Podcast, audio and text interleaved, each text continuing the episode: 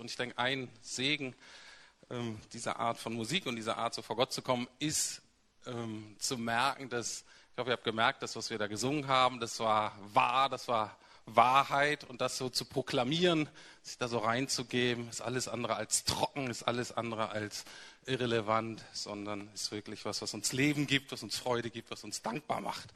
Ich hoffe, ihr verbindet das.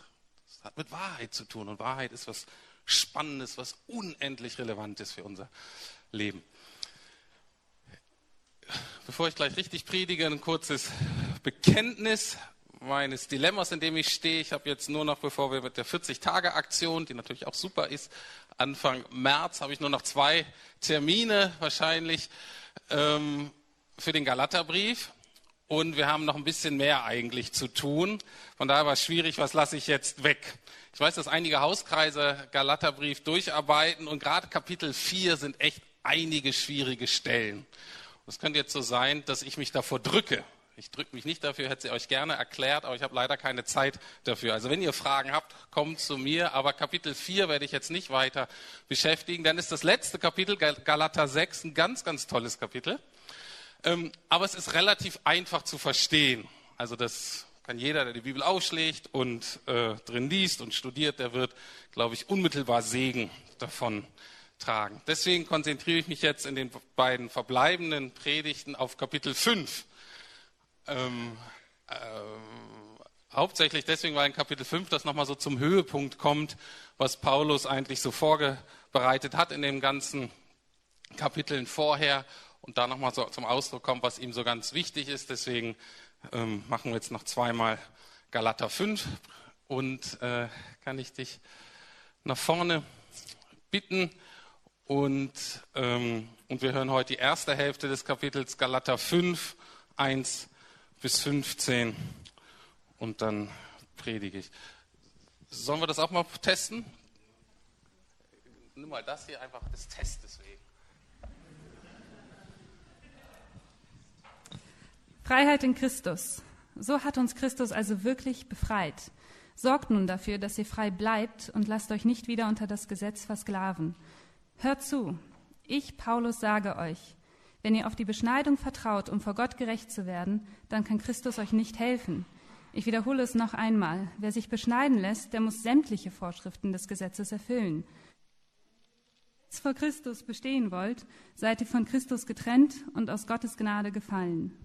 Wir dagegen glauben und erwarten durch den Geist, dass sich die Hoffnung erfüllt, die Gott uns verheißen hat.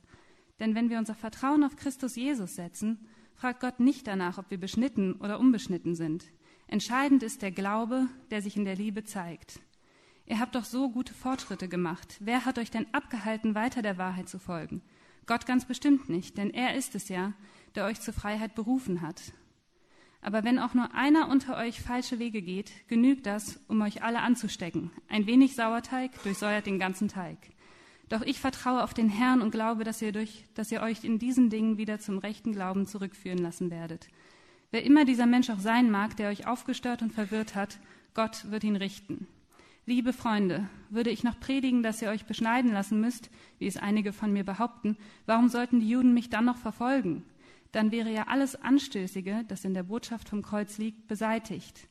Von mir aus können diese Unruhestifter, die euch durch die Beschneidung verstümmeln wollen, sich selbst verstümmeln. Ihr seid berufen, liebe Freunde, in Freiheit zu leben. Nicht in der Freiheit, euren sündigen Neigungen nachzugehen, sondern in der Freiheit, einander in Liebe zu dienen. Denn das ganze Gesetz lässt sich in dem einen Wort zusammenfassen. Liebe deinen Nächsten wie dich selbst. Doch wenn ihr euch ständig zankt und übervorteilt, statt einander mit Liebe zu begegnen, dann passt auf, denn sonst vernichtet, euch, vernichtet ihr euch noch gegenseitig.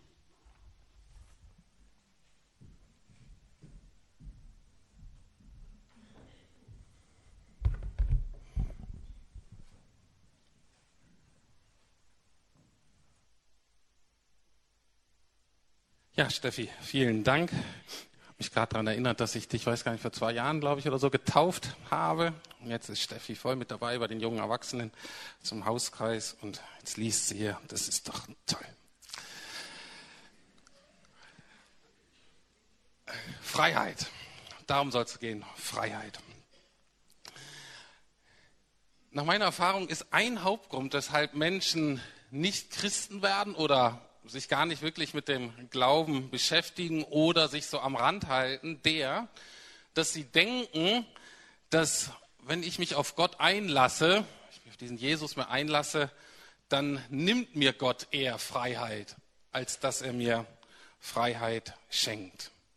Und gerade beim Thema Freiheit wird ein ganz großer Unterschied zwischen uns, die wir versuchen, Jesus nachzufolgen, beziehungsweise die wir Jesus nachfolgen, äh, und unseren Zeitgenossen, die dem eher skeptisch gegenüberstehen. Ein großer Unterschied wird da deutlich, weil von Anfang an der Bibel klar ist, ein Ziel mit uns Menschen ist Liebe.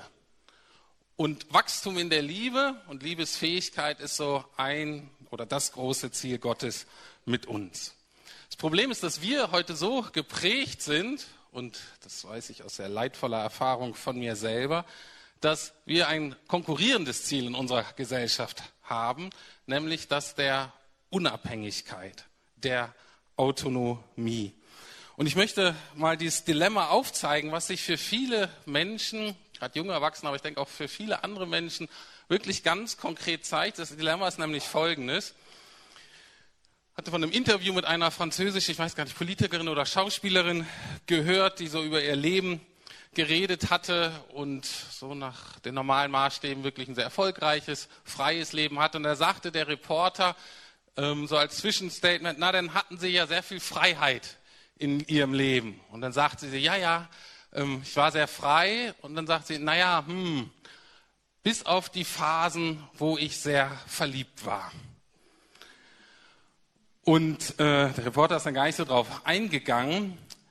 Und sie sagte dann aber noch zum Schluss, aber glücklicherweise ist man ja nicht immer verliebt.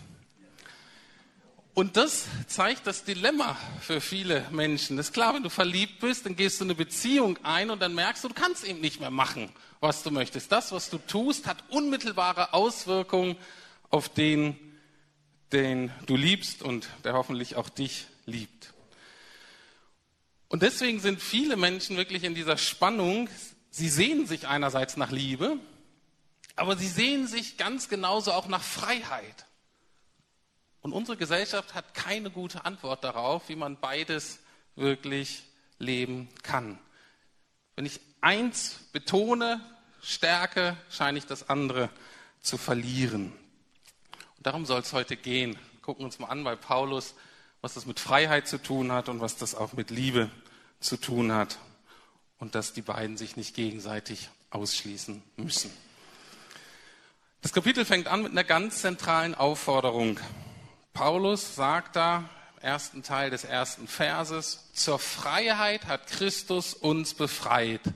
Bleibt daher standhaft. Man kann auch sagen, steht fest. Es ist erstaunlich, dass Freiheit hier ein Wert in sich ist.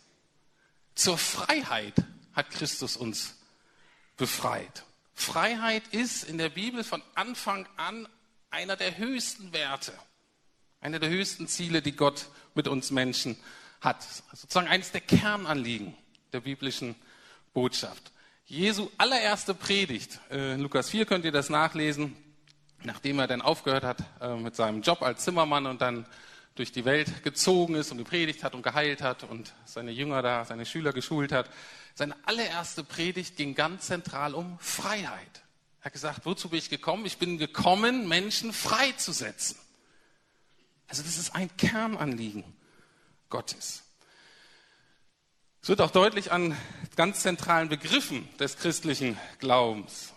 Begriffe so gibt es ja Sünde und Errettung. Sünde ist ja ein bisschen schwierig für uns das Wort, weil wir das nicht mehr so kennen. Und Errettung fragt man sich dann, naja, was ist denn das dann? Wenn ich Sünde nicht verstehe, verstehe ich Errettung auch nicht. Wenn man die biblische Botschaft durchguckt, kann man diese beiden Begriffe einfach durch andere Begriffe ersetzen. Sünde ist Sklaverei, ist Gebundenheit, ist Gefangenschaft. Das ist natürlich jetzt nicht schöner als Sünde, weil die Leute sagen, wieso, ich bin doch frei eigentlich. Aber das sagt es. Gefangenschaft, Sklaverei und Errettung ist Befreiung. Die großen biblischen Botschaften und Geschichten sind Befreiungsgeschichten, Erlösungsgeschichten. Also, Sünde und Errettung ist Sklaverei und Freiheit oder Befreiung. Aber Paulus sagt, bleibt standhaft, steht fest in dieser Freiheit. Das heißt, es ist anscheinend möglich, dass man frei wurde, wie frei ist, aber dann diese Freiheit wieder verliert. Man kann unsicher darin werden. Im Alten Testament wird das so ausgedrückt, man hinkt auf beiden Seiten. Man ist nicht so ganz drin in dieser Freiheit.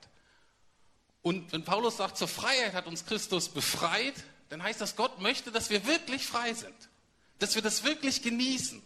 Dass das wie so ein weiter Raum ist, in dem wir wirklich leben, in dem wir stehen, in dem wir sicher sind, in dem wir uns wohlfühlen. Unser Text heute zeigt zwei Arten, wie wir diese Freiheit verlieren können.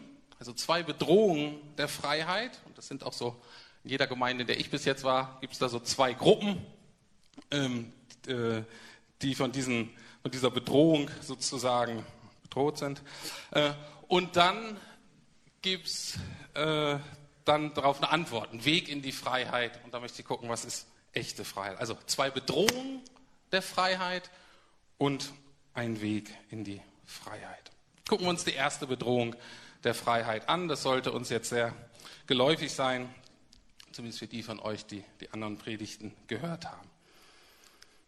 Also das zweite Teil von Vers 1 zeigt das, lesen wir den ganzen Vers. So hat uns Christus also wirklich befreit. Sorgt nun dafür, dass ihr frei bleibt und lasst euch nicht wieder unter das Gesetz versklaven. Das ist die erste Gruppe, die in der großen Gefahr stand, diese Freiheit, die sie eigentlich hatten in Jesus, Anfang ihres Glaubens, zu verlieren. Und zwar ist das die Gruppe, die versucht, noch durch das Halten der jüdischen Gebote, durch das Halten des Gesetzes, hier wird Beschneidung genommen, das war das zentrale Zeichen, um zum Volke Israel zu gehören, zumindest für die Männer. Ähm, die Frauen sind ja im Judentum sehr geadelt. Ähm, es ist ja sehr stark, wer jüdische Abstammung ist, das heißt, wer eine jüdische Mutter hat. Vielleicht war die Beschneidung so ein bisschen das Gegenteil für die Männer, dass die auch sagen, hey, ich bin auch ein echter Jude. Und, ähm, und im Kapitel 4, Vers 10 wird gesagt, die haben angefangen, wieder besondere Tage zu halten und ähm, sich bestimmte Zeiten zu merken, um zu zeigen, ich meine es ganz ernst. Und die Botschaft von Paulus ist ja schon durch den ganzen Brief, wenn wir versuchen, etwas zu unserer Erlösung, zu unserer Befreiung beizutragen, durch unser eigenes moralisches Verhalten, durch den Versuch, gut zu sein, durch, durch die Gesetze wieder zu halten, dann verlieren wir diese Freiheit. Und Paulus sagt das so deutlich hier wie nirgends. Er sagt hier, dann seid ihr aus der Gnade gefallen. Das ist wirklich schrecklich und zeigt, wenn du nicht in Gnade bist, wo diese Freiheit ist, und du da rausfällst, hast du alle Freiheit verloren. Jetzt die Frage, die wir uns stellen könnten und müssten, ja, warum machen die Galater das? Wir stellen uns mal vor, das waren ja vorher gar keine Juden das waren, man würde sagen, Heiden. Äh, ähm, die hatten alle möglichen äh, Götter und Bräuche und nach heutigen Standards hatten die wirklich ein ziemlich ruppiges Leben. Und ähm, also so ein Berliner, was weiß ich, der Wochenende im, ähm, wie heißt diese Disco da, Berghain oder so verbringt, ähm, das ist, kommt wahrscheinlich ganz gut dem nahe, was so ein Standard-Galater irgendwie hatte. Und für die Galater, die hatten, und so muss es auch sein, ich hoffe, das habt ihr auch oder hattet ihr, es gibt Dinge in unserem alten Leben, wenn wir dann zu Jesus kommen und merken, wie wir eigentlich leben sollen und was Gott auf dem Herzen liegt, da haben wir Dinge in unserem Leben, wofür wir uns schämen, wo wir zurückgucken und denken, wie kann das sein? Wie konnte ich nur? Und es könnte sein, dass die Lehrer, die neuen Lehrer, die kamen, um jetzt wieder mit Gesetz zu kommen, könnten sein, dass die bei der Scham angesetzt haben. Das ist ein Punkt, den Tim Keller macht und den finde ich sehr spannend. Das ist nämlich dann, wenn du die Leute daran erinnerst, was sie eigentlich für Pfeifen sind und dass sie eigentlich Liebe nicht verdient haben und Gott nicht verdient haben und Gnade nicht verdient haben, dann kommt immer diese Stimme und sagt, wie kannst du denn sicher sein, dass du dazugehörst? Wie kannst du sicher sein, dass es auch für dich gilt? Guck dich doch an. Und eine Möglichkeit, um das zu beweisen, ist, jetzt versuche ich es erst recht.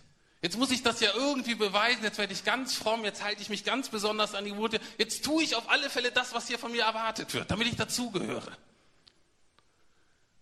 Und durch die Scham werden wir manipulierbar, werden wir kontrollierbar und werden anfällig für solche Regelungen, die sagen, mach du das, dann bist du sicher. Paulus sagt bloß nicht, verliert eure Freiheit. Mehr auf heute übertragen, das sind so die Gruppe von Menschen und uns, und das ist wahrscheinlich unsere Gemeinde auch Hälfte, Hälfte, ähm, die so gelernt habt, schon von Kindesbeiden an, ich werde besonders geliebt, wenn ich besonders brav und gut bin. Und diese Logik übertragen wir dann einfach auf Gott. Ne? Und dann versuchen wir eben besonders fromm, besonders gut zu sein, besonders uns an alle Regelungen zu halten, die es anscheinend da in der Gruppe gibt. Und diese Logik kann dann eben ausgenutzt werden. Da können wir unter Druck gesetzt werden. Die Botschaft des Evangeliums ist nein. Wir sind frei davon. Unsere Scham, unsere Schuld ist vergeben, wir sind angenommen und dadurch eben nicht mehr manipulierbar. Also, das ist die erste Gruppe. Ein bisschen erklären, warum das überhaupt attraktiv ist für manche, so gewissenhaft in der Religion, so gewissenhaft im christlichen Glauben zu sein. Die zweite Bedrohung der Freiheit äh, betrifft jetzt die andere Hälfte von euch. Ich hoffe, ich hoffe ihr wisst, wann ihr angesprochen seid. Ähm, ich könnte auch einzelne Namen nennen, aber das lasse ich. Ähm, Und zwar in Galater 5, Vers 13 wird die zweite Bedrohung der Freiheit deutlich. Geschwister, ihr seid zur Freiheit berufen. Das ist schön. Die Gefahr kommt jetzt. Doch gebraucht eure Freiheit nicht als Vorwand, um die Wünsche eurer selbstsüchtigen Natur, eine andere Übersetzung um eure sündigen Neigungen zu befriedigen. Das war die Diskussion in jeder äh, Gemeinde, ja, wie kann das denn sein, wenn wir wirklich ganz vergeben ist, wenn ich immer geliebt bin, wenn ich machen kann, was ich will und immer noch geliebt bin, dann kann ich ja machen, was ich will. Ne? Dann kann ich jetzt mal so richtig auf den Putz hauen. Und das ist das, was Bonhoeffer billige Gnade nennt, um die es nicht geht. Ich möchte die Gruppe mal so ein bisschen charakterisieren, wie ich sie, sobald ich Christ wurde, äh, sofort gemerkt hat, dass es in jeder Gemeinde gibt und wahrscheinlich auch in jeder anderen menschlichen Gruppe. Ähm, aber jetzt aufs Christentum oder auf den Glauben bezogen funktioniert die Logik folgendermaßen. Ich will zwar Christ sein, ich will es mir auch mit Gott nicht verscherzen, aber zutiefst ist da die Furcht, Gott schränkt eigentlich meine Freiheit ein. Und die Angst ist, wenn ich mich zu sehr auf Gott einlasse, dann verliere ich Lebensqualität, dann verliere ich das, was mir eigentlich wirklich Spaß macht. Und diese Menschen versuchen dann wirklich so einen Kompromiss zu fahren im Glauben. Das wird dann so ein Drahtseilakt. Und das hört sich ungefähr so an. Wie viel kann ich hier als Christ eigentlich noch sexu sexuell rumexperimentieren? Wie wenig kann ich geben an Geld und Zeit. Wie wenig kann ich hier mitarbeiten, und jetzt ohne aufzufallen, um noch dabei sein zu können, ich will ja die Gemeinschaft hier nicht verlieren, und um nicht in die Hölle zu kommen. Keinen, den ich bis jetzt getroffen habe, wird da gerne hingehen. Und so denkt diese Gruppe. Wie schaffe ich das so gerade, dass ich so das Alte noch genießen kann, aber dennoch mit dabei bin? Das ist die Gruppe, die nur so Teilbereiche ihres Lebens unter Gottes Herrschaft stellt. Und in den anderen Bereichen herrschen eben die guten alten Götter, beziehungsweise die schlechten alten, aber sehr vertrauten Götter, wie Genuss, wie Geld, wie Macht, wie Bequemlichkeit. Und die Bibel ist ganz deutlich, und Paulus sagt auch ganz deutlich, macht euch nichts vor, Freunde, wenn die die Herrschaft übernehmen, werden die euch wieder versklaven und ihr werdet eure Freiheit verlieren. Und das Skurrile ist, dass wir denken, wir sind dann frei und merken gar nicht, wie wir doch unbewusst langsam immer mehr gebunden werden. Und weil wir Verdrängungskünstler sind, glauben wir auch noch, Gott würde sich auf diesen Deal einlassen und damit gehen. Ich habe mich jetzt vor kurzem an so einem Gedankenspiel bei mir ertappt, Ich weiß gar nicht mehr, worum es ging, wo ich dachte, auch das könnte ich ja irgendwie noch. Und es wäre ja eigentlich ganz nett, wo ich dachte, na Gott wird nicht so begeistert sein. Und ich hatte schon gedacht, mir so einen innerlichen Kompromiss hinzulegen. Und dann habe ich gedacht, Rüdiger, für wie dumm hältst du Gott eigentlich? Glaubst du, der kriegt das nicht mit? Wenn man Menschenkenntnis hat, merkt man das bei anderen. Gerade Müttern zum Beispiel kann man ja schlecht was vormachen. Das ist ja entsetzlich. Die merken das ja auch sofort. Und ich merkte so, ich habe hier versucht, so einen faulen Kompromiss zu stricken, habe gedacht, für wie dumm hältst du Gott eigentlich? Und ich merke, damit kann ich ihn nicht reinlegen.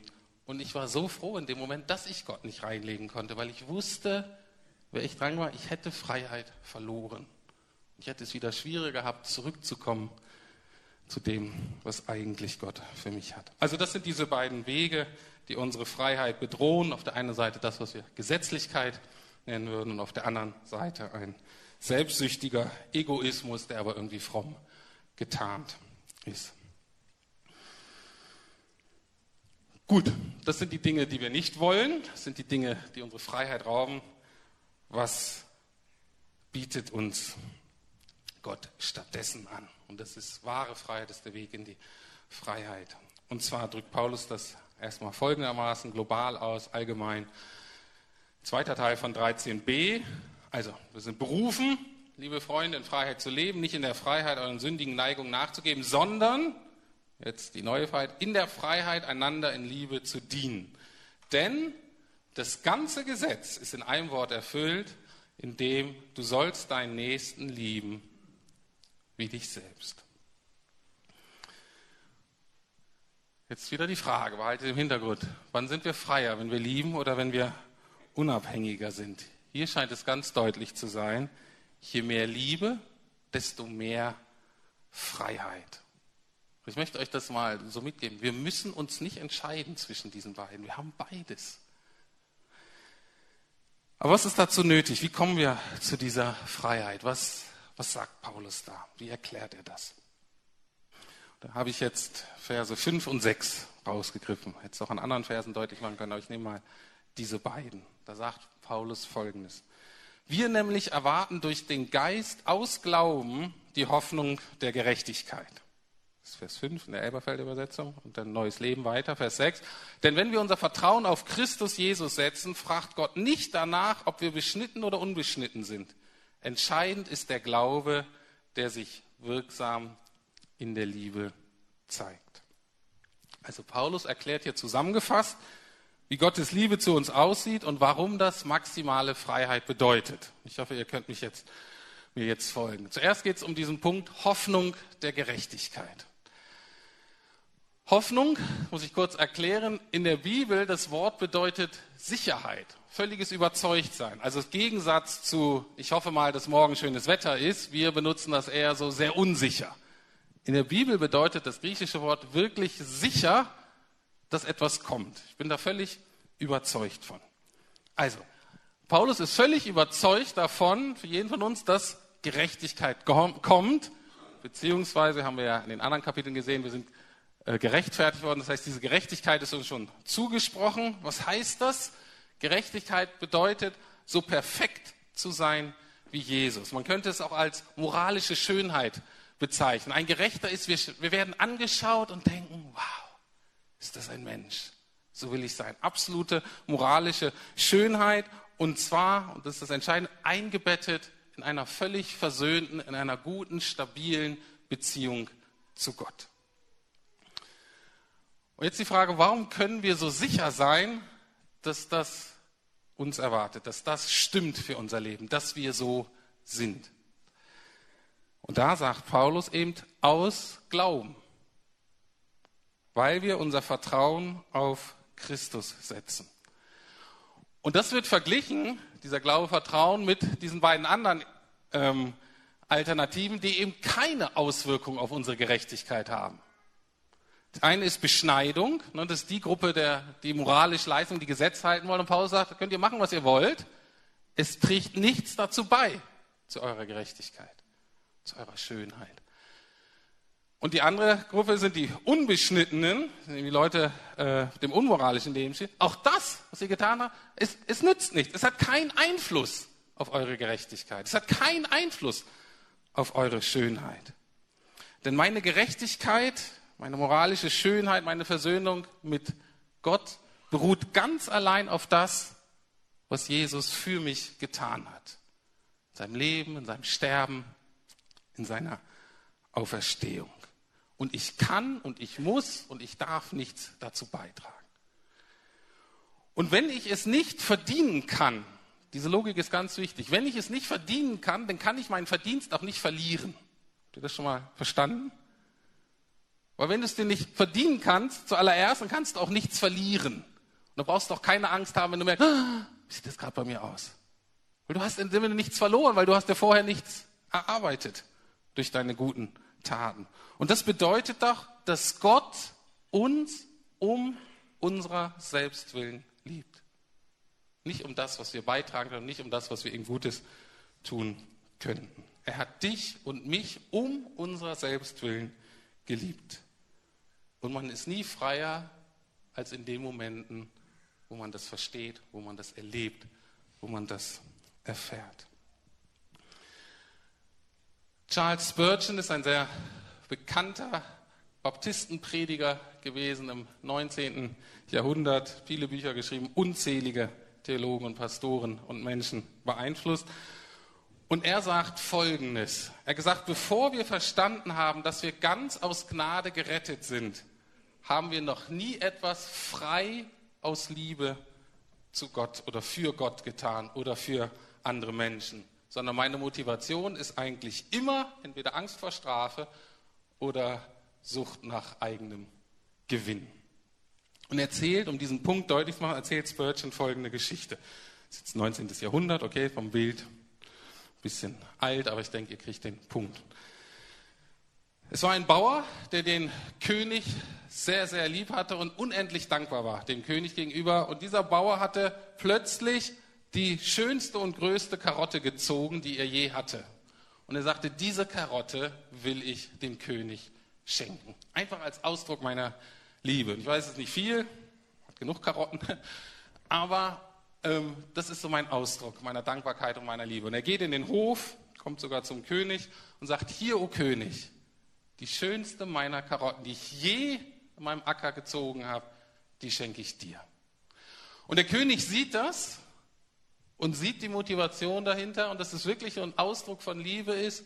Und er sagt, vielen, vielen Dank, lieber Bauer, und freut sich total über die Karotte und sagt dann noch, dadurch, dass du mir diese Karotte gegeben hast, schenke ich dir noch einen Teil meines Ackerlandes neben deinem Acker. Jetzt hast du doppelt so viel Acker. Der Bauer war verwundert, aber gesagt, das war schön, ging fröhlich nach Hause. Diese Begegnung wurde von einem Adligen, der da am Hof war, gehört und er sagte, wow, Stück Acker lang für eine alte Karotte. Na, das ist ja was. Was gibt es denn für ein Pferd? Eine Woche später, bei der richtigen Gelegenheit, sagt er, kommt er an, du, o König, sei gepriesen und so weiter. Und aus lauter Dankbarkeit dir gegenüber schenke ich dir dieses Pferd. Und der König guckt ihn an und sagt, vielen Dank fürs Pferd und geht weg.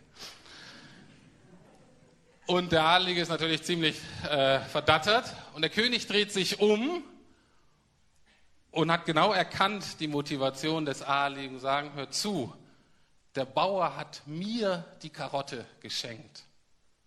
Du hast dir selbst das Pferd geschenkt. Und genauso ist das mit all den Guten, was wir denken, was wir Gott geben können. Wir denken, am Ende kriegen wir was dafür. Mehr Anerkennung, mehr Lieben, mehr Segen und so weiter. Das schenken wir uns selbst. Wenn wir nicht zutiefst darüber haben, wir haben Gott nichts zu geben, außer diesen Dank aus freien Stücken. Also Gnade bedeutet, ohne Angst und ohne Verdienst geliebt zu sein. Und es befähigt uns dazu, Gott eine Freude zu machen, weil wir uns darüber freuen, dass Gott sich freut. Und das ist natürlich auch das, wonach sich jeder Mensch am meisten sehnt. Wie ich gesagt habe, geliebt zu werden um seiner selbst willen. Beschenkt zu werden um seiner selbst willen. Und bei Gott ist es genauso. Sind in seinem Ebenbild geschaffen und da funktionieren wir gleich und dazu möchte er uns befähigen. Und wenn wir diese Liebe, diese freie Liebe, diese Gnade von Gott erfahren, dann lernen wir selber auch so zu lieben, denn diese Liebe ist freiwillige, glückliche Selbsthingabe. Liebe ist freiwillig, wirklich frei und sie ist glücklich, nicht ähm, zusammengepressten Zehen. Der Bauer hat sich riesig gefreut, seine beste Karotte zu verschenken. Also, freiwillige, glückliche Selbsthingabe. Und ich hoffe, ihr merkt, da ist dieses Dilemma überwunden. Wir müssen uns nicht entscheiden zwischen Freiheit und Liebe, sondern wir haben beides in vollem Maße. Das ist so eine gute Botschaft. Die ist gut für uns und die ist gut für jeden Menschen, den ihr je treffen werdet. Nebenbei, ganz kurzer Seitenbemerkung. Hier gilt übrigens auch die Warnung Jesu, dass es für die Reichen sehr schwer ist, ins Reich Gottes zu kommen. Es ist für die Reichen sehr schwer, diese Liebe zu verstehen. Ich möchte es am Thema Partnerschaft deutlich machen. Es ist sehr schwer, ich bleibe jetzt mal sehr stereotyp, okay? Es ist sehr schwer für einen sehr reichen Mann, einen Mann mit Status, zu unterscheiden, liebt die Frau mich jetzt um meiner selbst willen oder das, was mir mein Reichtum und meine Position ihr ermöglicht. Sehr schwer zu erfahren. Für eine Frau, nehmen wir mal an, eine sehr hübsche Frau mit einem sehr schönen Körper, ist es sehr, sehr schwierig, oder kann es sehr, sehr schwierig sein, zu verstehen, liebt der Kerl mich jetzt, weil ich so gut aussehe?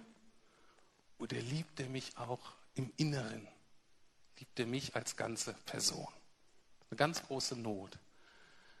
Und es scheint doch verrückt zu sein, dass wir unsere ganze Energie und Ausbildung und Geld und Zeit dahin verwenden, reicher und erfolgreicher und schöner zu werden, wenn uns gerade die Sachen uns erschweren, die entscheidende Frage im Leben zu beantworten.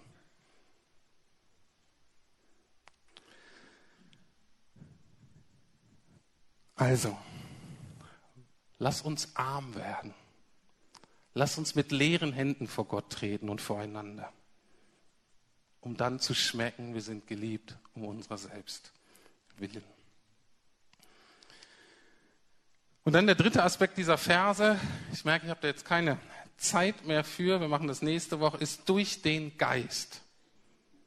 Es wird höchste Zeit, dass ich über den Geist rede, weil der kommt bei Paulus immer wieder durch, in 3,5 ganz stark, dann in 4,6 und jetzt hier. Es geschieht nur durch den Geist. Und das gucken wir uns dann bei der letzten Predigt an, da geht es nochmal sehr stark um den Heiligen Geist und welche Aufgabe der bei all diesen großen Wahrheiten hat. Also versprochen, Heiliger Geist, nächste Mal ganz zentral. Ich möchte aber jetzt schließen mit einem Vers, der die heutige Kernaussage sehr gut ausdrückt, nämlich, dass wir immer freier unsere Sehnsüchte ausleben können, je mehr wir uns von Gott lieben lassen und Gott lieben. Und natürlich steht er nicht nur im Neuen Testament, sondern auch im Alten Testament. Psalm 37, Vers 4, da sagt es in diesem Lied, in diesem Gebet, wird es so ausgedrückt.